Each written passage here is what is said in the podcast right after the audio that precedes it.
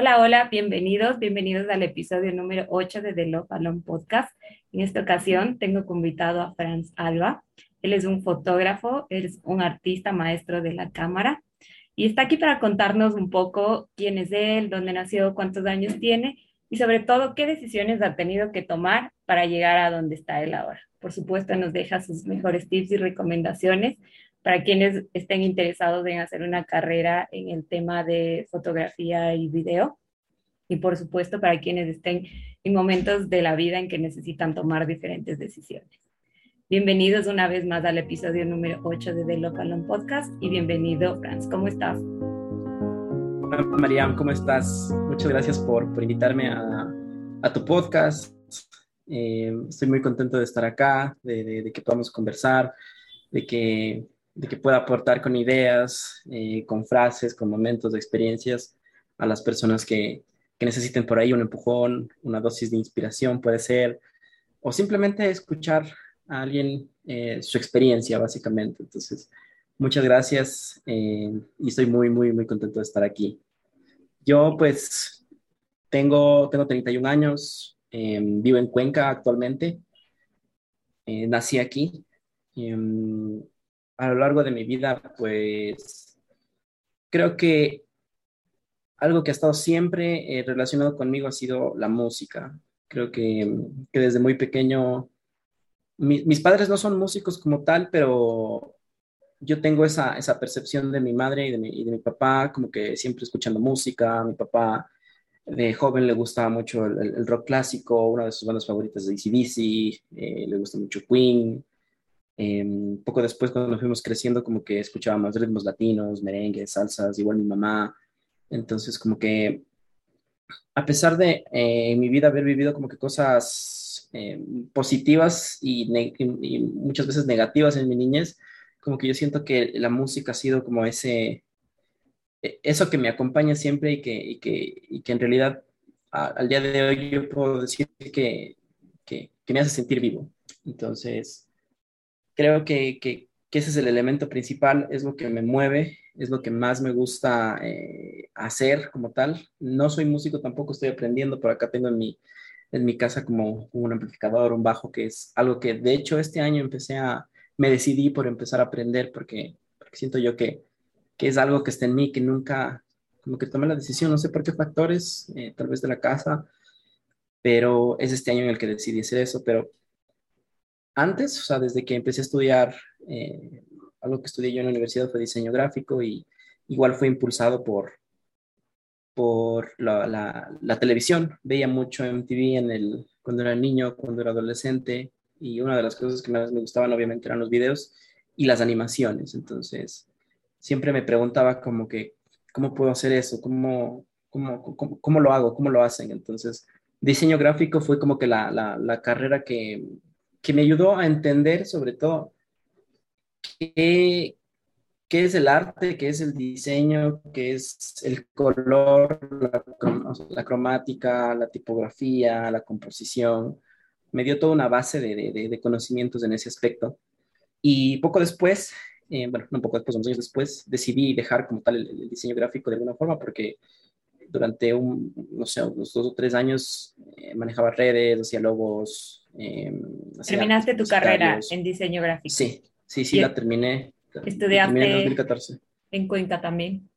Sí, la estudié acá en la Universidad de la SUAY, es en donde me decidí entrar y desde ahí creo que, creo que empieza un, un poco la historia de, de Franz como, como artista, porque durante el colegio y la escuela fueron esos momentos de, de decidir qué era lo que yo quería hacer pero Exacto. por primera vez estaba haciendo lo que me había imaginado. Entonces, creo que sí, o sea, es, haciendo una retrospectiva ahorita y acordándome de las cosas, eh, mi, mi, en realidad mi carrera como artista empieza en el, en el 2010 y empieza tomando un riesgo muy grande, muy grande porque a mi papá no le gustaba la idea de que yo siga diseño gráfico.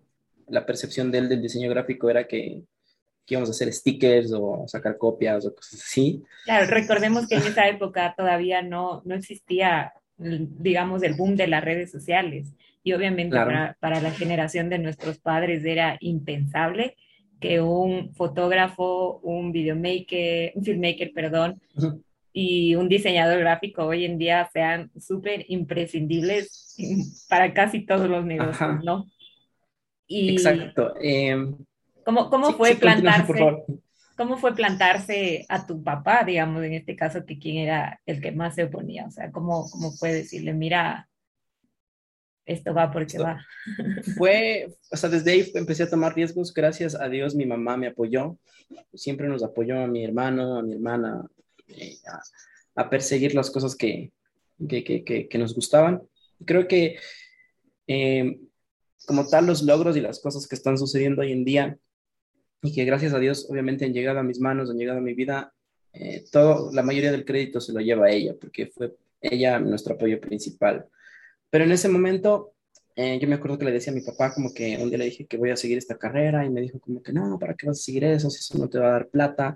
Eh, él incluso quería que todos sigamos la milicia, que seamos como algo que su pensamiento era que al ser militar yo ya iba a tener un sueldo seguro, eh, iba a estar tranquilo y él me decía como que termina eso y de ahí como que sí, es lo que tú quieres. Entonces, de alguna forma, como te contaba antes, en, en, resumen, como que mi niñez y mi adolescencia, eh, yo viví muy reprimido por, por mi papá como tal, porque mm, él, él, no me apoyaba como tal en el tema de, de, de, seguir arte o de hacer música. Alguna vez no sé cómo fue que me compró una batería, porque alguna vez tocaba batería pero igual, o sea, después como que ah, hacía ruido y ya no le gustaba. Entonces, como que siempre tenía ese, un poco ese desánimo de, de, hacer música y es como que hoy en día más bien me puse a, me, he puesto a, practicar, pero en ese momento como que vivía muy reprimido, em, casi obligado a hacer cosas, las cosas que él me decía. Entonces, al momento en el que yo ya termino el colegio y voy a la, a la, a la universidad, es en donde básicamente con mi mamá tomamos el riesgo de, que yo siga esa carrera. Incluso recuerdo tan, claro que en el colegio tenía yo una directora que, que mm, bueno, yo, yo, yo, era buen estudiante en realidad en el colegio, como tal, la escuela era pésimo, pero en el, colegio como que sí me dediqué, como que entendí que, que estudiar pues, era positivo, ¿no? O sea, como que aprender más cosas, lo vi desde esa perspectiva, de que mientras más cosas aprendía y tenía más conocimiento, pues era, era mejor para mí. Y gracias a eso como que me gané una beca en una universidad. Pero el tema es que en esa universidad no había la carrera que yo quería. Era como para ingeniería comercial y cosas así. Y me acuerdo que me acerqué a hablar con esta directora y le dije como que, o sea, yo, yo obviamente desde un punto de, no sabía qué hacer porque quería un buen consejo, algo. Y desde su perspectiva me dijo, no, vamos a seguir diseños y esa carrera no sé qué. Eh, mejor sigue esto que seguro, que no sé qué, todo, no, no, no, ¿qué vas a hacer en diseño? O sea, sí, ¿qué vas a hacer ahí? Entonces, como que,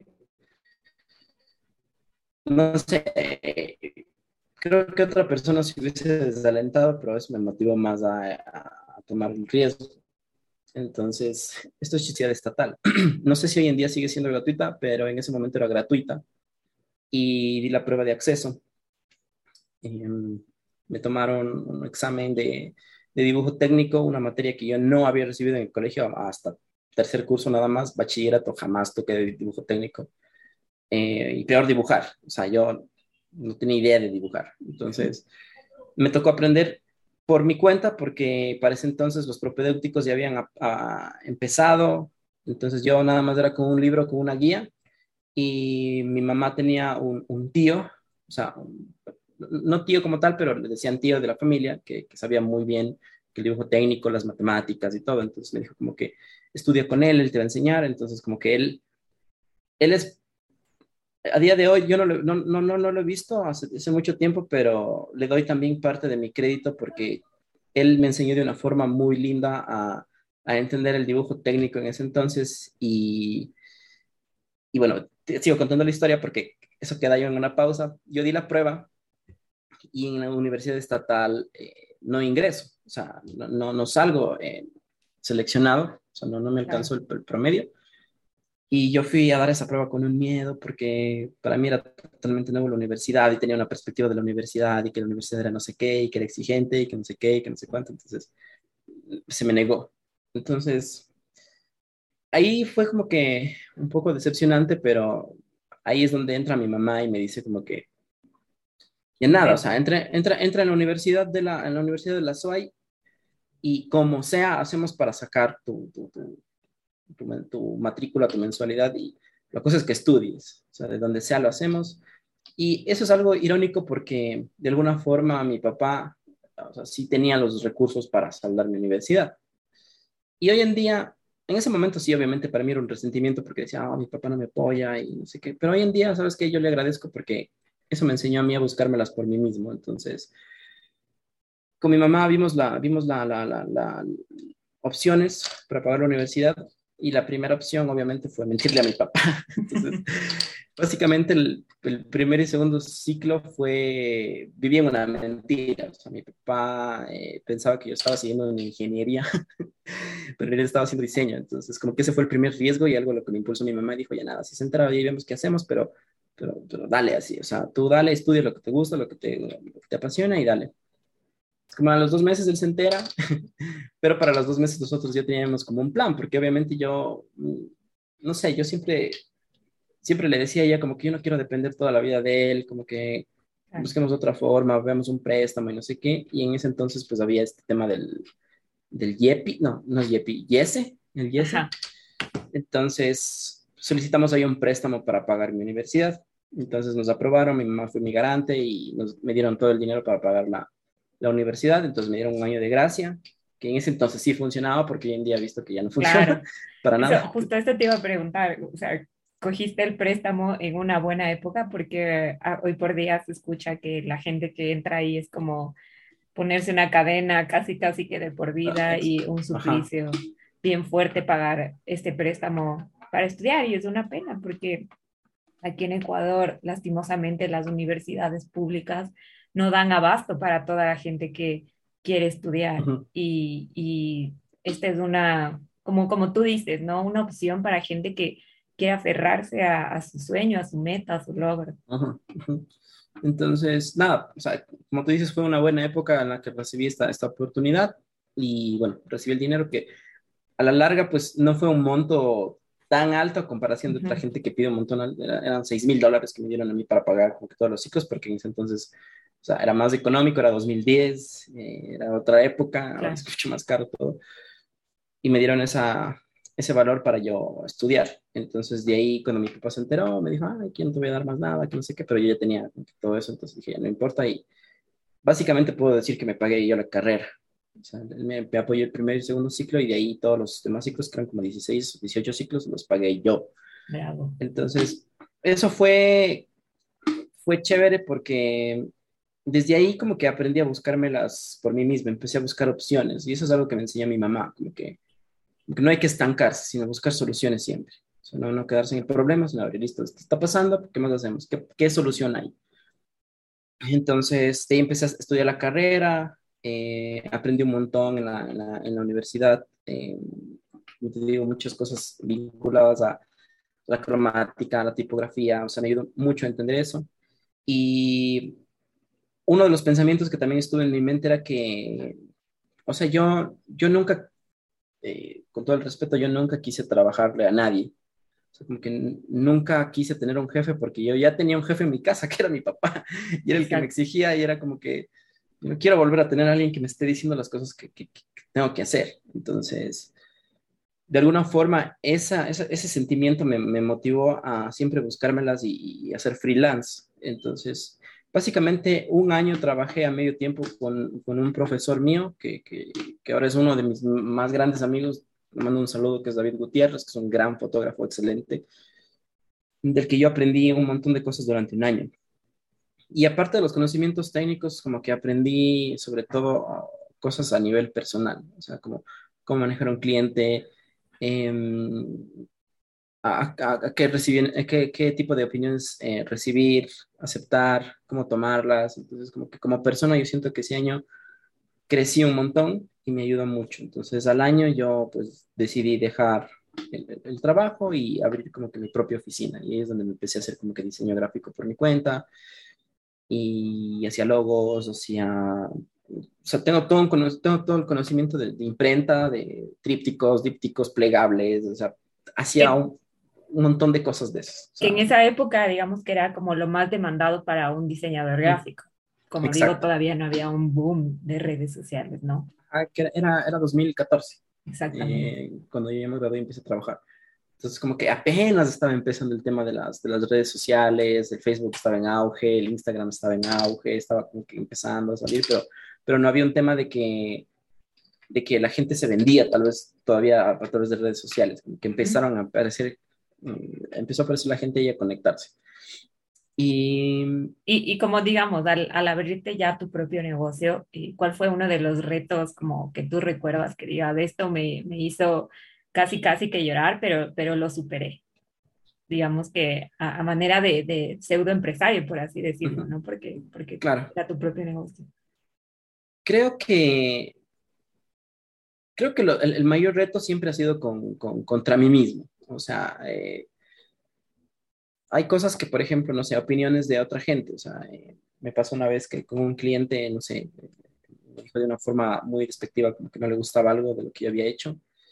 Y eso me hizo sentir muy mal, porque, o sea, yo, yo sé que hay cosas que a él no le pueden gustar, pero me trató como un poco feo. Entonces, eh, ahí es cuando David, por ejemplo, me dio una enseñanza muy interesante y me dijo como que eh, hay que saber como que qué batallas hay que pelear. Y qué op opiniones también aceptar. Entonces me dijo como que tú toma, tómate en serio una opinión de una persona que tiene un conocimiento de lo que tú estás haciendo. En este caso, tu cliente no tiene un conocimiento, no es un diseñador gráfico, no es un artista. Entonces, la opinión de, que, que, que él te da sale de, de, de, su experiencia, de su conocimiento, entonces, y de su forma de ser. Entonces, como que no lo tomes a personal, sino más bien intenta preguntarte qué, qué puedes estar haciendo mal, qué podrías mejorar, pero no te lleves de eso, no te cargues de eso, porque, no sé, me dijo como que si la opinión viniera, no sé, de un diseñador gráfico como tal y que te dice como que esto está feo y es alguien que tiene un montón de experiencia y, y una opinión muy formada, como que quizá podría sentirte mal, pero si es alguien que no conoce, entonces no le des tanta importancia, sino más bien solo pregúntate qué puedes estar haciendo mal e intenta mejorarlo. Entonces, esa fue una de las enseñanzas que, David me dejó a mí y que me gustaron, que me gustó mucho y, en realidad ese es uno de los, ese ha sido uno de los mayores retos muchas veces, como que lidiar con la gente, empezar a, a, entender a las personas. Eh, creo que igual el, fin de mes es de las cosas también más duras porque a veces como que tienes meses muy buenos y tienes a veces muy malos y uno como cuando es emprendedor, cuando es freelance o intenta ser empresario, esas son las cosas más difíciles porque eh, hay que invertir. Yo hasta el día de hoy sigo invirtiendo y a veces me pregunto y digo, o sea, si yo vendiera todas las cosas que me he comprado, o sea, de cámaras y cosas así, Dios mío, o sea, ya creo que me tendría una casa, o sea, pero digo, no, o sea, quizá eso no, es mi objetivo. Mi objetivo es, es, es, otra cosa y le invierto a esto porque esto me da por otro lado y yo sé que... Otro tipo de satisfacción, ¿no? Exactamente, exactamente. Entonces, no, no, no me da pena invertir. O sea, y, es, y, esa es una de las palabras que también mi mamá siempre me, me, metió a la cabeza. O sea, como que si se trata de que tú uses el dinero para tu beneficio, para, para tu carrera, para, para hacer más dinero, para, para hacer más cosas, no es un gasto. A veces siempre decimos como que, ay, me gasté mil dólares en una cámara, ay, me gasté mil dólares en, en, en, en un lente. Entonces, algo que yo también he aprendido es que las palabras tienen mucho poder en la mente de uno. Entonces, si tú dices como que, ay, me gasté, o sea, ya te estás poniendo un peso encima y dices, mmm, chuta, esto no sé cuándo voy a pagar. Pero si dices como que invertí, cambia totalmente la cosa porque tú dices, no, este equipo de trabajo a mí me va a servir para generar más, porque esa es una inversión. La inversión te ayuda a generar más cosas. Y a veces pensamos que la inversión solo es como que, ay, voy a invertir en la bolsa 10 mil dólares o voy a sacar una póliza o no sé qué pero a veces la inversión está en los equipos, está en el autoconocimiento, está, a veces la inversión ni siquiera es dinero, a veces la inversión es en el tiempo, que es lo más valioso, Exacto. incluso que el dinero.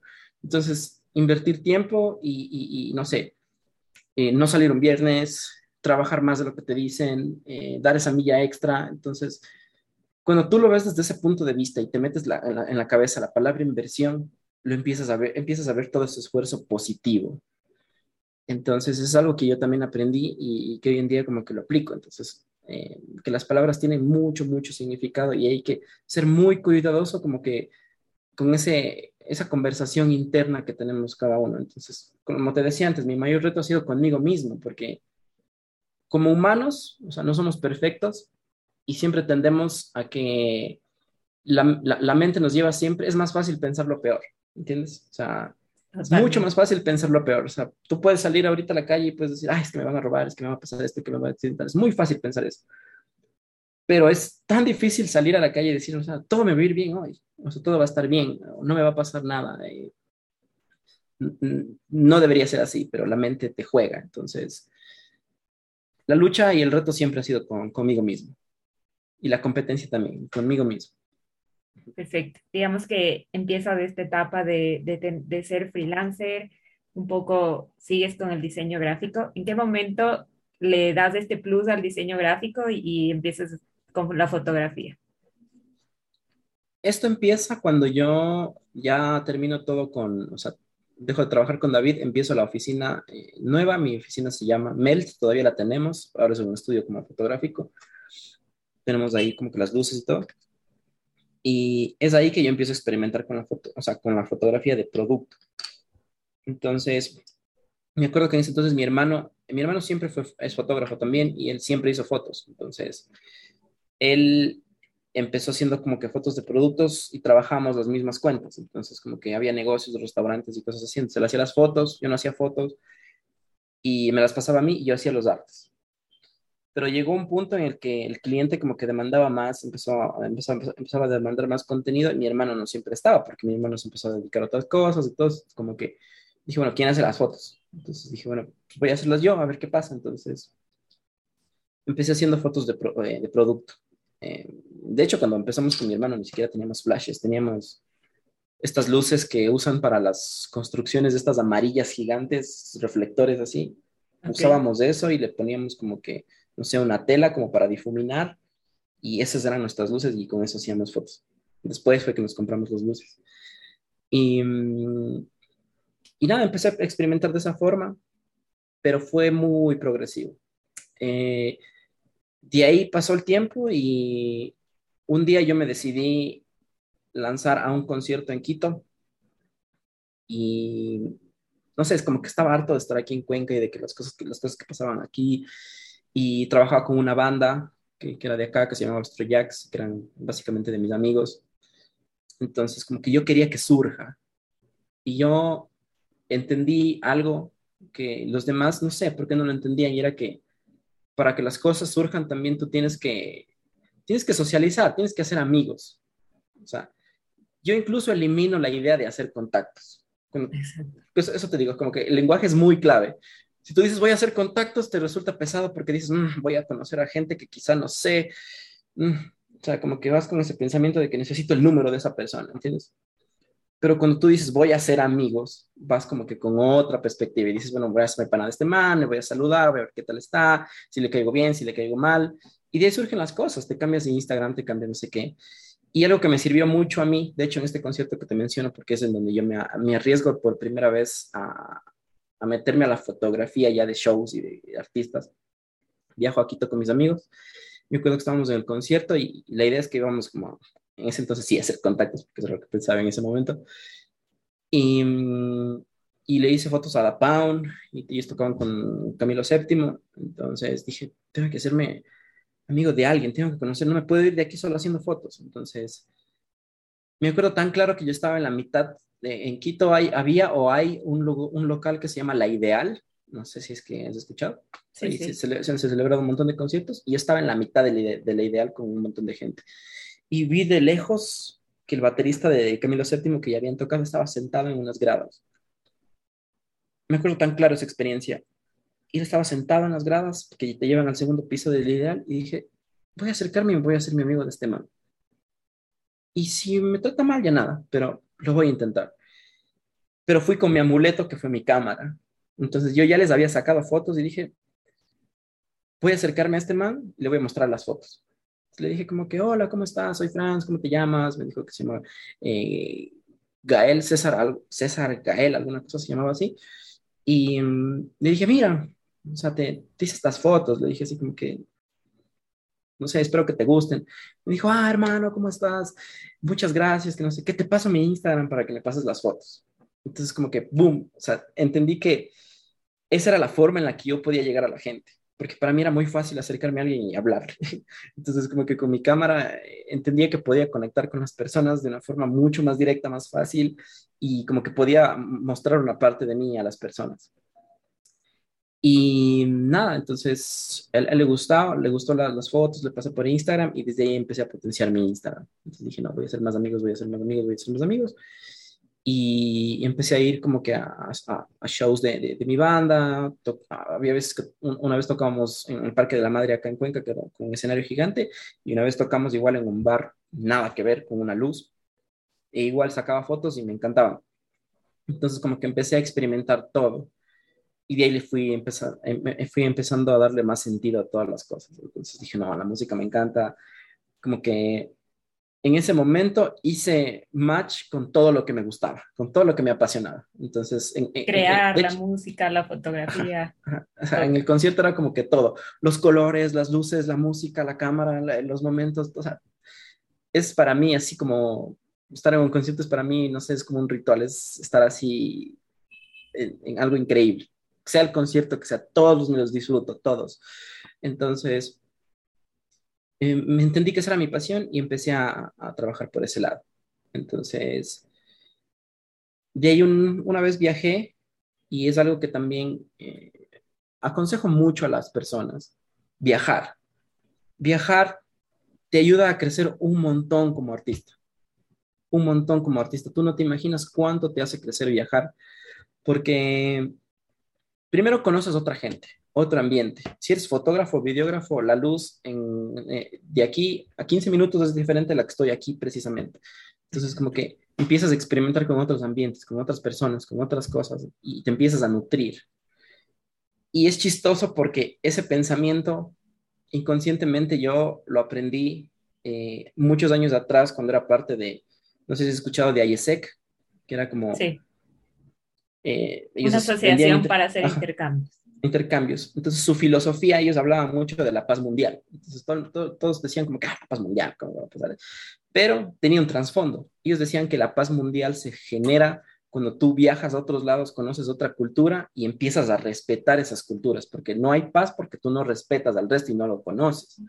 Entonces, inconscientemente yo después en mis viajes entendí ese, esa filosofía porque empecé a conocer a otra gente. Viajé a New York, viajé a México, eh, a otros países, a República Dominicana.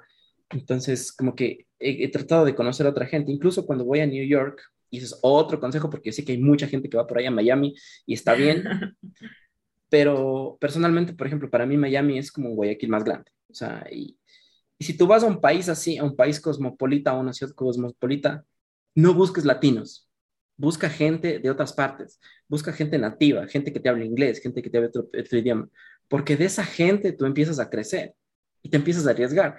Y en New York tengo una, una experiencia increíble de mi primer shoot, que es algo muy loco porque yo eh, estaba apenas empezando con la cámara, eh, me había comprado la cámara en ese momento por, por curioso, estaba cansado de hacer diseño, dije, quiero comprarme una cámara para hacer videos. Quiero hacer videos, siempre me ha gustado hacer videos y voy a hacer clips chiquitos. Veía artistas en Instagram que me gustaban. Dije, no, no voy a hacer videos porque eso me gusta. Pero a la par que hacía videos, empecé a, disparar y empecé a editar esas fotos y, o sea, fue así otra, fue una magia, o sea, me encantó. Y de ahí empecé a buscar gente así para hacer shoots. Entonces le hice primero a una chica de, de, de New York que se llama Tati, que es la que me dio la mano allá al principio y y, a partir de ella fue creciendo todo. Hice fotos de ella y vieron, no sé, una chica que tenía como unas joyas, que una joyería, había visto las fotos y me escribió y me dijo como que, ah, estás disponible este día para hacer fotos, eh, avísame, tengo unos modelos y unas joyas, sería, sería lindo hacer unas fotos. Y las fotos que ella quería hacer eran nada más sobre un fondo blanco, o sea, no quería nada más. Pero yo cuando llegué, o sea, ese fue otro de los riesgos más locos que, que, que tomé, en ese, para mí en ese momento era muy loco porque yo estaba en New York y tenía que, que, que, tomar un tren al Bronx, un lugar en donde jamás había estado. y te juro, el barrio al que llegué era como el del, el del Guasón, así, la película, así, todo sucio. He estado en el Bronx, he estado en el Bronx y, y es tal cual. Ajá, es así, es así igualito que la película. Y yo, así me van a robar, aquí me van a robar, me van a matar, así. Entonces dije, ya nada, voy a seguir caminando y seguía viendo la locación en el teléfono y dije, voy a seguir caminando y seguía hasta que llegué a un edificio así gigante. Entonces esta chica se llamaba Jailin, me acuerdo. Entonces le, dije, le escribí, le dije como que estoy abajo.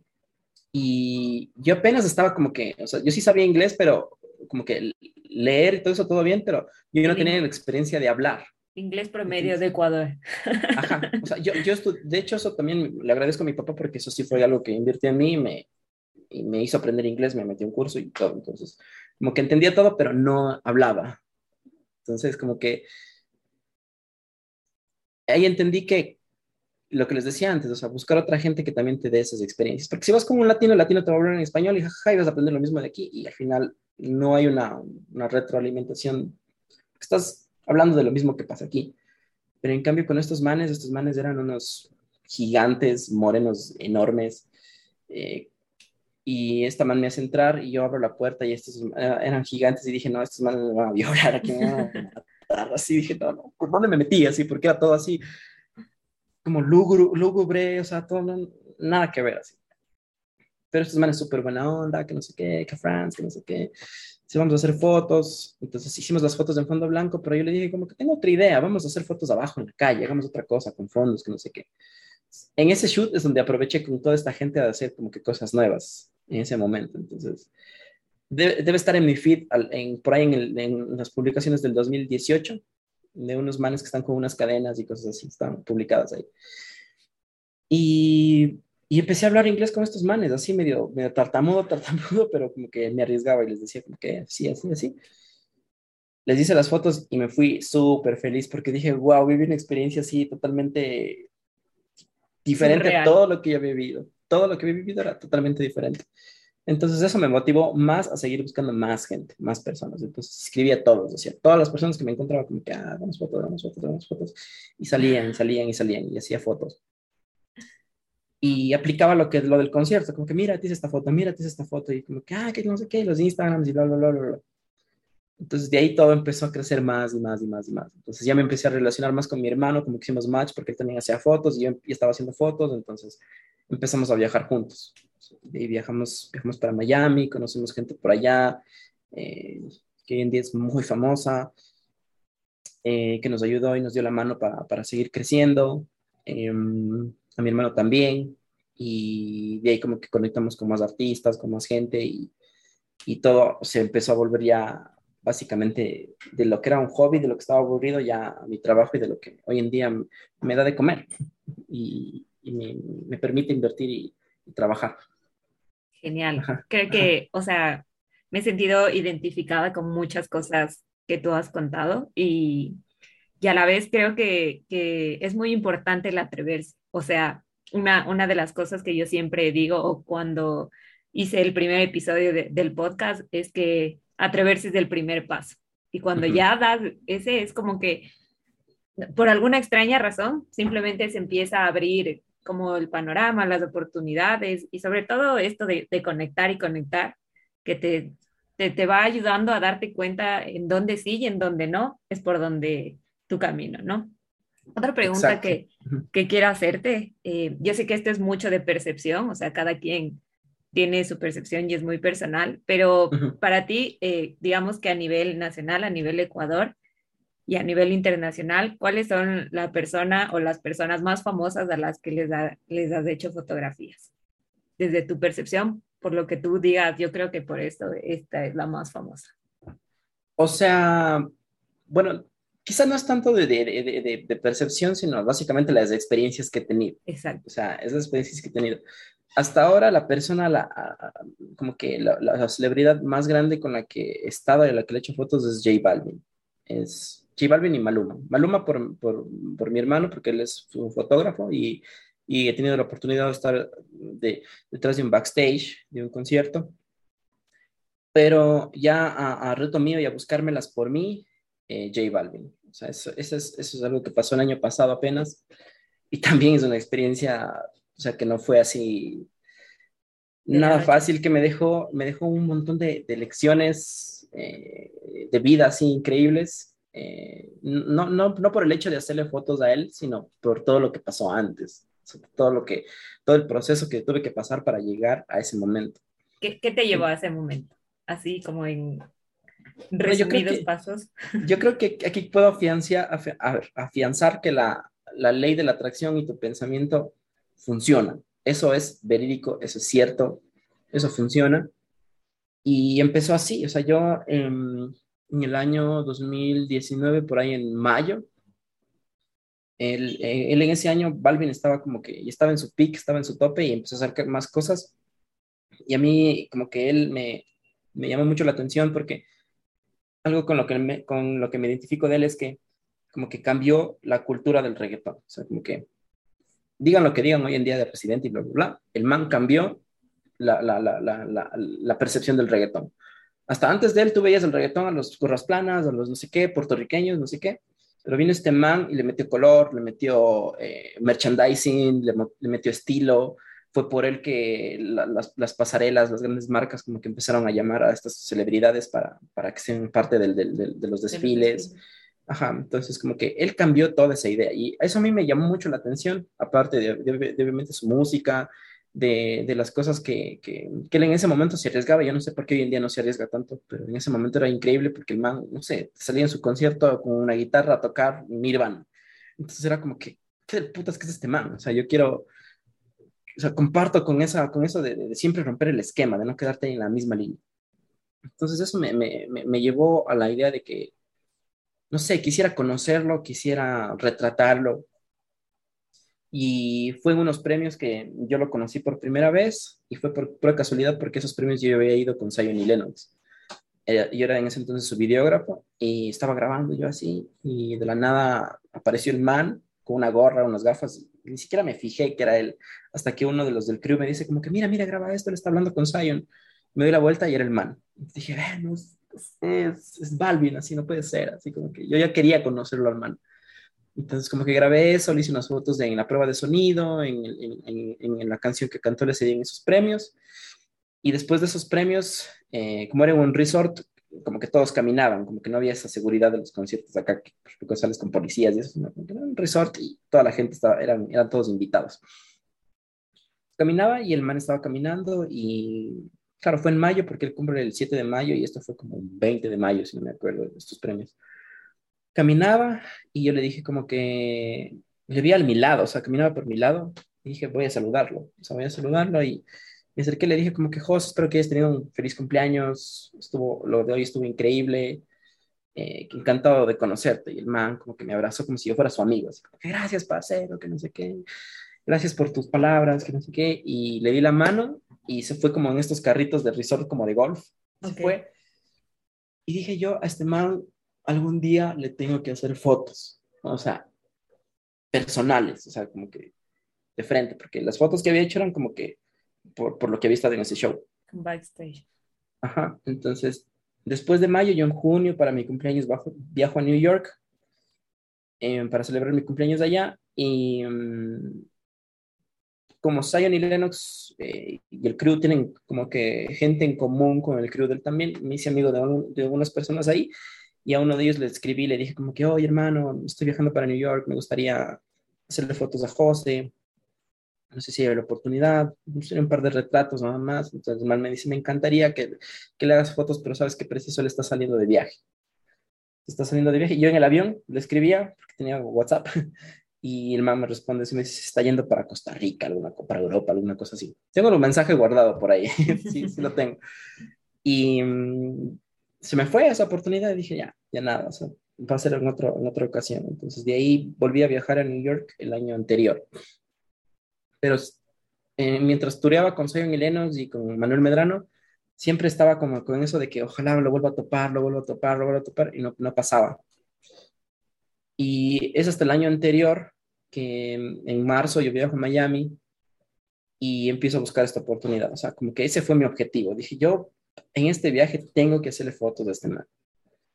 Entonces, con los contactos que tenía, empecé a mover todo. O sea, y llegué al punto de que, o sea, llegué a hablar con uno de, uno de sus managers. Y dije como que, mira, quiero hacer fotos, no sé qué, y básicamente me dijeron todos que no. Hablé con uno de sus amigos, me dijo, no, eso no es posible, eso creo que no va a pasar porque el man está full, va a tener su hijo, bla, bla, bla.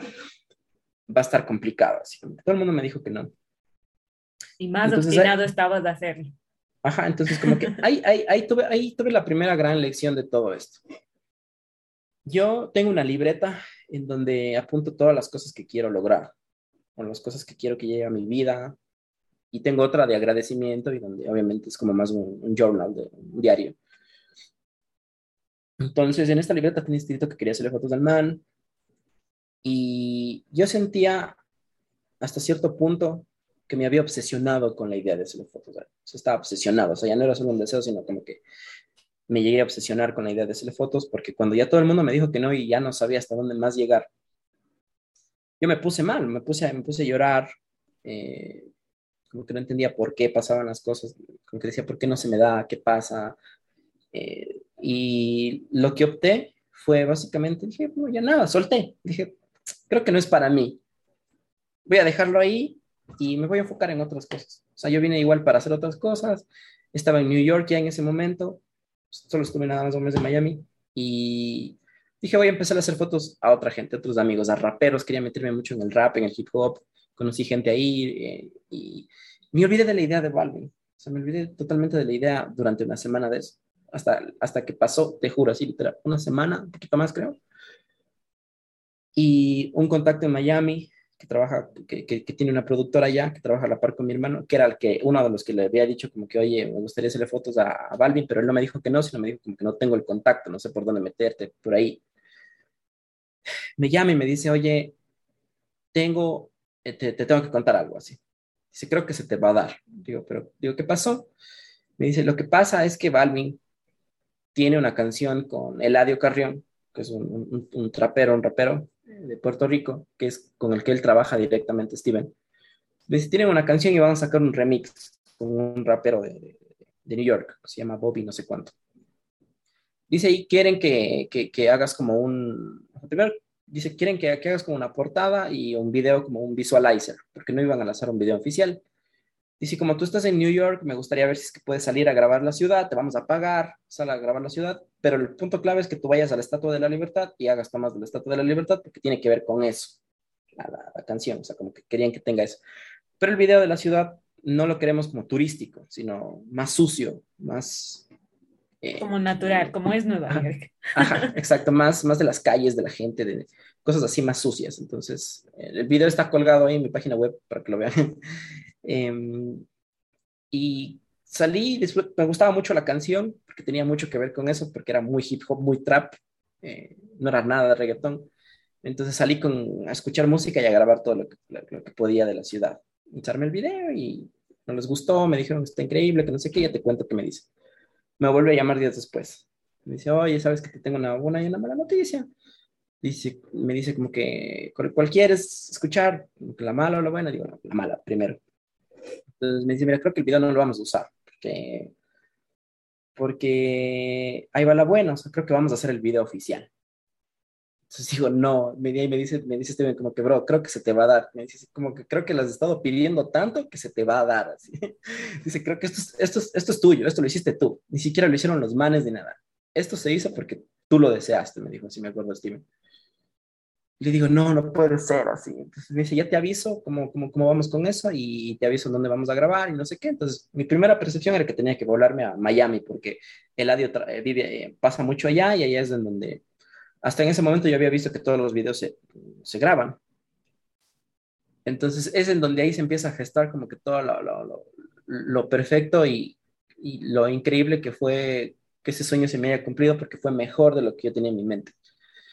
Entonces Steven me llama y me dice como que, mira, sabes que sí se va a hacer el video, sí vamos a grabar, sí. Dice, ya, se te va a dar, me dijo así. Entonces yo le dije como que, ya, como que ¿dónde va a ser? Va a ser en New York. Digo, no puede ser que vaya a ser en New York, como que yo ya, yo ya, yo ya tenía como que cachado todo lo que yo quería hacer en New York, o sea, ya se veía como que la luz, o sea, ya. Eh, y aparte es mi ciudad favorita, entonces como que dije, va a ser aquí, yo estoy aquí, y es como que va a venir el man, y es, no, no, no lo podía creer así me dijo como que ya te aviso cuándo es y que no sé qué. Me mandaron como que todo, unas hojas del, estatus del crew y me dijo como que tú vas a ser el fotógrafo principal, tú vas a hacer las fotos de, para la portada, para todo, y ya tienes tu acceso y todo lo demás. Entonces, me, o sea, yo, yo, no lo puedo creer, o sea, no podía creerlo, no podía creerlo porque en mi mente lo único que yo me imaginaba era, no sé, toparle al man en una calle y decirle que saludarle y decirle, mira, hagamos un par de fotos por ahí, en una esquina, por ahí, así. Y ya, o sea, ese era mi sueño. Pero esto fue mejor porque primero llegué a trabajar, me pagaron por todo lo que hice, que fue algo increíble porque no, no fue una colaboración, me pagaron por todo. Em, conocí al man, fue mi ciudad favorita, hice la portada de ese sencillo, o sea, la diseñé. Y se unió de Ari Yankee al final. O sea, yo no lo conocí, mi, mi, mi, mi, hermano le hizo la foto, pero el man se unió a la canción y como que está en la portada también el man. Y mm, como que lo que más me enseñó de todo esto es que no hay que obsesionarse con las cosas, hay que desearlas así. O sea, la ley de la atracción o, o desear algo o, o atraer las cosas no es obsesionarse, sino es como, como, como cuando tú tienes una planta, ¿entiendes? Tú a tu planta no le riegas agua todo el día y estás allá, ay, crece, crece, crece, sino o sea, le pones un poquito en la, mañana, en la noche, le hablas, le cuidas, le pones al sol, como que con mucho amor, ¿entiendes? Entonces entendí que cuando tú deseas algo es de la misma forma, como que tiene su proceso. Pero si te obsesionas, eso no pasa. Entonces cuando yo solté, las cosas empezaron a, empezaron a pasar. Cuando, se, me, se, me, fue de la mente y dije, no voy a pensar más en esto, se empezó todo a gestar y se dio de esta forma. Entonces, ahí lo conocí al man, hablé con él, le dije que, o sea, le dije que todo esto era un sueño para mí, haber llegado acá a trabajar con él. Al final nos tomamos una foto, el man me dijo como que, me, habló por mi nombre, me dijo, Franz, gracias como que por, por lo que me dijiste hoy. Y yo sé que él es un humano más como, como cualquiera, ¿entiendes? Pero para mí era como un, un, objetivo que yo, yo tenía, conocerlo, hacer las fotos y, como te digo, las cosas se dieron de una forma tan increíble que yo en ese momento, al regresar a mi casa, iba en el tren, la casa donde me estaba quedando, eh, estaba en el tren y, y, pensaba, y tengo fotos del tren, porque quería como que quiero tener ese recuerdo para, para siempre. Entonces, como que pensaba y decía, o sea, eh, no, es, no es un tema religioso ni nada, pero decía como que Dios y la vida es tan grande que, o sea, yo no puedo creer que esto en serio me haya pasado. O sea, no puedo creer que todo lo que pasó hoy, o sea, iba en el tren así tan en silencio y decía como que, wow, o sea, no, no me lo creo así, no me lo creo, no me lo creo. Y de ahí, nada, o sea, empecé como que a, a soñar más. Tengo ahorita sueños, sueños un poco más grandes, están vinculados con él también. Eh, también cambió mi percepción de las cosas que quería hacer, porque también entendí que para que todo fluya, tú tienes que estar conectado con, con, tu arte, con las cosas que quieres hacer, como que no tienes que tener cosas alrededor que te, que te estorben o te absorban energía, que por más plata que te den, porque a veces es eso, como que no, pero es que cómo voy a dejar esa cuenta, cómo voy a dejar ese cliente si ese cliente me da plata. Yo este año tomé el riesgo. Hasta el año anterior manejaba, manejaba cuentas de redes y hago fotos de gastronomía también. Pero dije, no más. O sea, me encanta hacer fotos de gastronomía, voy a trabajar con uno que otro cliente puntual, voy a darle los contenidos, pero no voy a mover más redes. Y voy a empezar a hacer las cosas que me apasionan. ¿Que me va a costar tiempo? Sí, me va a costar tiempo. Ya lo sé, ya me sé cómo funciona esto. Pero voy a tener, eh, voy a ser perseverante. Entonces, una de las cosas que estoy haciendo, por ejemplo, este año, lo que te decía, lo de la música, y lo otro que estoy haciendo es mi canal de Twitch que es algo que, que, yo siempre como que, como que quise hacer, como que no encontraba la plataforma y el lugar en donde, sentirme cómodo. Ajá, sobre todo sentirme cómodo, porque conectar puedes conectar en Instagram y ya, o sea, pero yo quería sentirme cómodo, porque yo siento que si soy real y si soy yo mismo, para mí es más fácil, porque yo no puedo, eh, no, no siento que puedo cargar con una apariencia toda la vida. Algún día se me va a caer, ¿entiendes? En cambio, si soy real, esto fluye y va a seguir ahí siempre. Entonces, hoy va a ser mi cuarta transmisión en la, en la, noche, entonces estoy así como que muy contento, me gusta mucho lo que estoy haciendo, de lo que estoy hablando. Em, la gente se ha conectado en los últimos tres streamings, han sido streamings de dos horas y media, de tres horas. El último fue una, estuve editando un video y nos demoramos tres horas en el streaming y hubieron 15 personas que estuvieron ahí conectadas y que para mí eso es un montón, o sea, es, es muchísimo porque dije, wow, o sea, hay 15 manes que me están viendo aquí cómo estoy editando en la, en la computadora y, y, como te digo, no, no, era un tutorial, porque no era un tutorial. Yo solo dije, entren y vean cómo edito y, y ya. Y vamos hablando, así, vamos hablando. Entonces, como que incluso me muestro de una forma muy real, porque yo a veces hablo con mi computadora y digo, que no, no, cambiemos esto, hablo solito. Entonces, hubo un rato en el que me olvidé hasta de la cámara, entonces como que estaba así, ya, y ahí vi el chat y, vi que, que, las personas hasta el final se quedaron, les gustó, me dijo, hagamos más de esto. Entonces, como que dije, ahí hay algo que me gusta y que, que, me estoy mostrando real y me siento cómodo y estoy siendo yo mismo. Y que si soy perseverante, yo sé que esto va a crecer y que me va a dar un, un rédito muy, muy grande a nivel personal. Y tiene que ver mucho con lo que justo hoy eh, hablaba con un, con un amigo y era que algo que me he preguntado mucho es como que cuál es mi propósito de vida. Porque tú puedes hacer fotos, puedes hacer muchas cosas, pero ¿cuál es tu propósito? Y, yo, y una, de la, una palabra que ha estado sonando mucho durante mucho tiempo y sobre todo este mes muy fuerte, es lo que le estaba pidiendo un montón a, a, a Dios que me guíe, y es que es, es, inspirar.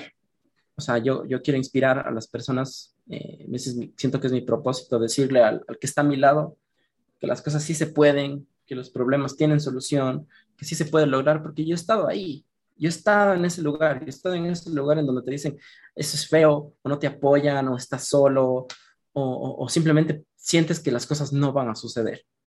Yo he estado ahí en ese hueco, entonces como que siento yo que uno de mis propósitos es darle la mano, abrazar a esa gente y decir, oye, vamos, vamos para arriba. O sea, quizá no te conozca de frente, pero oye, sí se puede, lo podemos hacer, sí, se, sí lo puedes lograr. O sea, tu arte es bueno. Entonces, incluso hasta cambiar la percepción, porque hay muchas personas, muchos chicos, o sea, que me han escrito, me escribieron recién y me dijo como que, oye, como que, ¿cómo puedo llegar a esta artista que le hice fotos? Dice, no sé si mandarle mis fotos porque tengo miedo de que no me mencione. Entonces yo le dije como que, mira, lo más importante es lo que tú hiciste. Tú mándale, dile, mira, hice estas fotos, si te responde chévere, si no, no. Lo más importante es tu arte. Eso es lo más importante no es una mención. Si tú pones una mención, una etiqueta sobre tu arte, estás desvalorizándote totalmente porque estás poniendo a disposición la opinión de otra persona sobre lo que tú estás haciendo. Entonces, no debería ser así. Deberías estar como que muy seguro de lo que tú haces y que a ti te guste es más que suficiente. Que te menciono, increíble, chévere, genial. Pero también acuérdate que hay un montón de personas en el mundo que si no es ella, va a ser otra persona que te mencione, que puede ser más grande. Todo tiene valor, pero lo más importante es como que tu arte, nada más. Wow, Frank. Eh, me alegra mucho que se te haya dado, digamos, una de, de, tus primeras metas o sueños y espero que se te cumplan todas, todas las que tienes. Así de manera rápida. ¿A quién es la siguiente persona que dices quiero hacerle fotos, videos o tenerlo enfrente de mí? Sabes que en este momento hay varias cosas que tengo en mi mente. Eh, intento ya no eh, como que irme tan al futuro, pero uno de mis sueños es hacerle fotos de mi banda favorita, Korn. Y es, soy, soy más rock. Y es uno de mis favoritos, entonces eh, creo que mi sueño más grande en cuanto a ese aspecto a, a, los conciertos es, es, lograr hacerles fotos a ellos en vivo y estar ahí, conocerlos y, y darle la mano y decirles, mira, soy Franz, sí, igual. Y lo tengo anotado en mi libreta y lo leo todos los días y lo siento. Y creo que lo más importante es, no sé, no sé si a veces te pasa que tú estás soñando en algo y boom, se te hace el cuerpo así como que piel de gallina. Si sientes eso es porque estás atrayendo esas cosas. Entonces yo intento leerlo todos los días y digo, esto va a pasar. No sé si este año, no sé si el próximo, pero esto va a pasar. Entonces, justo ahorita estoy como en un proceso de, eh, le decía a, mi, a, a mis amigos como que 2022 para mí es un proceso de transformación, de, de, de, sembrar. Entonces, sobre todo porque eh, ahora mismo no puedo viajar a Estados Unidos porque estoy en este proceso de renovar mi visa. Eh, puedo salir a países puntuales eh, de, aquí de Latinoamérica, pero no puedo irme para allá. Entonces, como que digo, ya listo, no puedo salir, pero ¿qué puedo hacer aquí? Entonces dije, es momento, o sea, es, es ahora si no estoy viajando para hacer el Twitch, es ahora para eh, empezar a hacer otras cosas, para invertir, para, para crecer por acá, para, no sé, eh, conocer otra gente. Entonces, siento que este año es de, sembrar. Y yo siento que el 2023, si Dios me da la vida, pues para cosechar todo eso. Entonces, yo siento que todas las oportunidades que me están llegando ahorita, y a veces es como que me dicen, ah, es que, no sé, esto es algo chico, no sé qué, no, para mí todo es grande, para mí todo es excelente y para mí todos son grandes, a todos los trato igual. Y cuando tú vas con ese pensamiento, las cosas, cosas magníficas empiezas a, crear.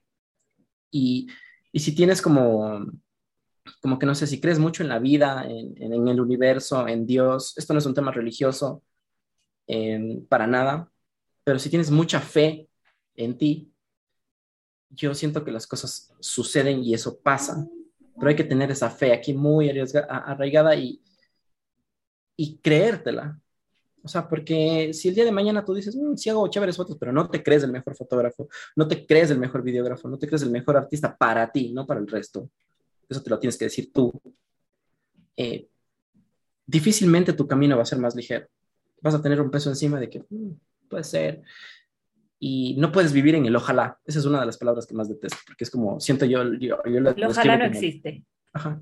Para mí el ojalá es como el purgatorio de las palabras. Es como que no estás ni bien ni mal, estás en la mitad. Es como que no, no, nada de ojalá. Sí se va a dar o no se va a dar. Entonces, voy con ese pensamiento. Entonces, tengo eso apuntado, espero que algún momento se dé, pero este año para mí es de crecimiento, de sembrar. Super, Franz como te dije otra vez más, o sea, escucharte realmente da esto, ¿no? Da, da esta magia del, como te dije antes de comenzar, sacar lo que naturalmente salga. Y creo que aquí ha sido súper bueno, o sea, muy aparte de, de, conversar de lo que es tu trabajo y entrar en temas más técnicos, sino saber qué hay detrás de todo lo que pasa, o sea, todas las, las cosas que uno tiene que pasar, porque todo es perfecto como es, pero no es fácil todas las cosas que tienen que pasar para estar donde uno tiene que estar, ¿no? Exacto. Y estamos, estamos en donde debemos estar, ya está. Es ahora, es vivir el presente. Mañana no sabemos, pero no sé, vivimos ahora. ¿Cómo, es el diálogo ahora con tu padre que, digamos, te ve grande, responsable, empoderado de, de tu vida, de tu profesión? O sea, mi papá hoy en día está muy orgulloso de todos nosotros. Eh, de alguna forma, yo el año anterior eh, sané muchas cosas que yo tenía como que con él porque sentía que eran cosas que no me dejaban avanzar. Y, y, la sané de una forma bien, bien interesante. Como que empecé a leer un montón, a escuchar un montón de gente que te ayuda mucho con tu crecimiento personal. Y una de las cosas y uno de los ejercicios que yo me quedaron en la mente era que que si tú quieres como que reconciliarte con, no sé, con tus padres, tu papá o tu mamá, que conversa con ellos, pero quítales el rol de papá. Entiéndelos desde una persona, desde un ser humano, porque es un ser humano igual que nosotros, que nos trajo al mundo, sí, pero cuando le quitamos ese rol de que es mi padre y empezamos a entender como, como ser humano por qué tu papá es malo, por qué tu papá hizo esto, por qué tu mamá hizo esto, por qué me abandonó, por qué... Como que entiendes y dices, bueno, yo también soy humano. Yo al menos dije como que, bueno, mi papá cuando yo supo que iban a nacer, tenía 21 años. Entonces como que eso me, me, me choqueó porque dije, ¿qué estaba haciendo a los 21 años?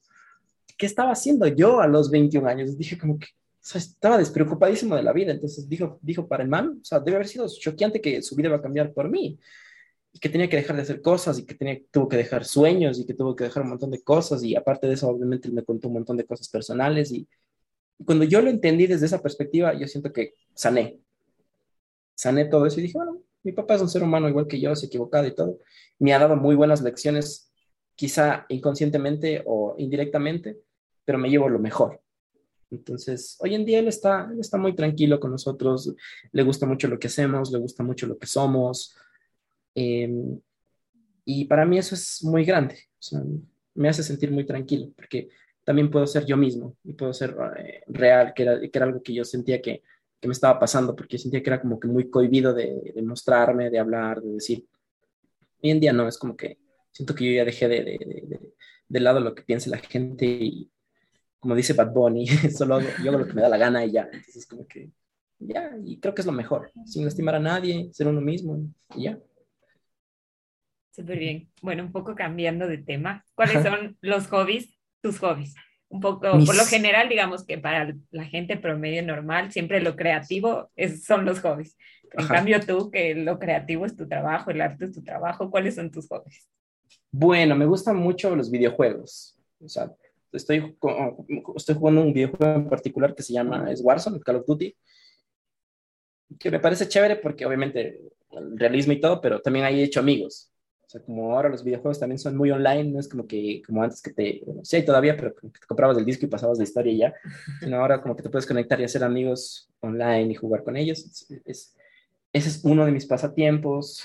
Eh, me, gusta, me gusta salir mucho a la naturaleza, me encanta la naturaleza, salir a caminar em, eh, descalzo en el césped, eh, sentir como que esa tranquilidad de, de, de estar en la naturaleza. Eh, me gusta mucho eh, que coleccionar discos. Eh, bueno, no sé si se ve por ahí, pero como que por aquí, por aquí, por aquí, por ahí están mis discos.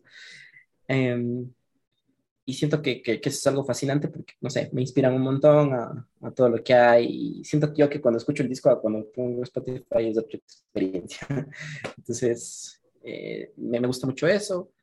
Pero creo yo que son cosas muy sencillas. A veces no sé, estoy en mi casa y no sé, cojo el, cojo el carro y me voy a dar una vuelta por, acá por la autopista, pongo música y me relajo y, es mi momento conmigo mismo y, y, ya, o sea, como que siempre intento disfrutar sobre todo cosas, cosas muy, muy, muy simples. Bueno, un poco para ir cerrando, eh, quisiera que, que lo que tú quieras decir para las personas que nos estén escuchando, dejes como un mensaje final, una enseñanza, un tip, un consejo, lo que tú quieras dejar como para ir cerrando esto. Bueno, yo el mejor consejo que le puedo dar a, las personas que, que, que, están escuchando este, este podcast o viendo este video en YouTube es que sean ustedes mismos, que tengan mucha fe en todas las cosas que ustedes hacen, que se la crean. Es importante que ustedes crean todo lo que están haciendo, eh, dar lo mejor de ustedes, dar esa milla extra siempre. A veces nos quedamos como que con lo que nos dicen o lo que toca, pero hay que dar más, porque mientras tú más das, más vas a recibir. Entonces, en todo sentido, sean ustedes mismos, eh, tengan un montón de fe, hagan el bien, eh, apoyémonos, no compitamos. Creo que lo peor que puede pasar es que, que nos pongamos a competir y ver quién es el mejor. Creo que en el arte eso no funciona estamos haciendo arte y sale desde, nuestro ser y desde nuestra alma, no es desde nuestro ego. Entonces, crecer de esa forma y poder darle la mano a otros también para que crezcan y para que se inspiren. Creo que eso en términos generales. Muchas gracias. Eh, ¿Dónde puede encontrarte la gente a ti cuando quieran contactar contigo o simplemente conocer tu trabajo y demás? Bueno, pueden encontrar en mi página web eh, www.itsfrance.com, itsfrance.com y en, mis, en mi red social en Instagram como eh, slash itsfrance. Eh, también tengo mi cuenta personal que es que la pueden encontrar que es como Royal Witches, que es como donde subo cosas personales mías. Y en mi canal de Twitch, que es el que, con el que estoy creciendo ahorita, eh, que es básicamente It's France, pero con el slash al final. ahí me pueden seguir, pueden ver mi contenido, mis fotos, mis videos. También estoy en YouTube con el mismo usuario. Tengo ahí colgados varios videos. Entonces, ahí pueden encontrar todo lo que es mi trabajo y las cosas que he estado haciendo en este tiempo. Super, Franz. Y bueno, la, la pregunta que siempre hago a todas las personas que vienen a conversar conmigo es que si tú, Franz, estás dispuesto a tomar las decisiones que sean necesarias para vivir la vida de tus sueños. Siempre, siempre estoy dispuesto a, arriesgarme, a dar lo mejor de mí, a dar, a, dar el, el, esfuerzo que, que a tener el esfuerzo que sea necesario para, para lograrlo y sobre todo que, que esté todo muy alineado a, a, mi persona y a inspirar y sobre todo hacer el bien a, a los demás. Siempre con todos esos, esos valores alrededor. Perfecto, Fran. Muchas gracias por, por, estar aquí, por conversar conmigo, por responderme al Instagram. eh, y nada, deseo, te deseo que todo lo que te propongas lo cumplas. Eh, un aplauso para tu mami porque ha creado dos artistas muy talentosos y me gustó mucho que a lo largo de nuestra conversación la hayas mencionado mucho. Eh, nada, sigue adelante, pero no sé, en algún momento coincidir conocernos frente a frente. Esto es una ilusión que yo tengo con cada persona que, que converso. Y, y, nada, muchas gracias una vez más por estar aquí. Muchas gracias a todos los que estuvieron aquí conversando, bueno, perdón, escuchándome a mí y a Fran en el episodio número 8 de Lo Fandom Podcast. Espero que se haya sido de su agrado y como siempre en la descripción dejo nuestros usuarios donde pueden encontrarnos. A mí personalmente en Instagram más, arroba María Viva. Y nada, que estén todos bien y recuerden que nunca es tarde para, para dar el paso a vivir la vida de los sueños. Muchas gracias y gracias a ti, Franz. Un abrazo. Muchísimas gracias por la invitación.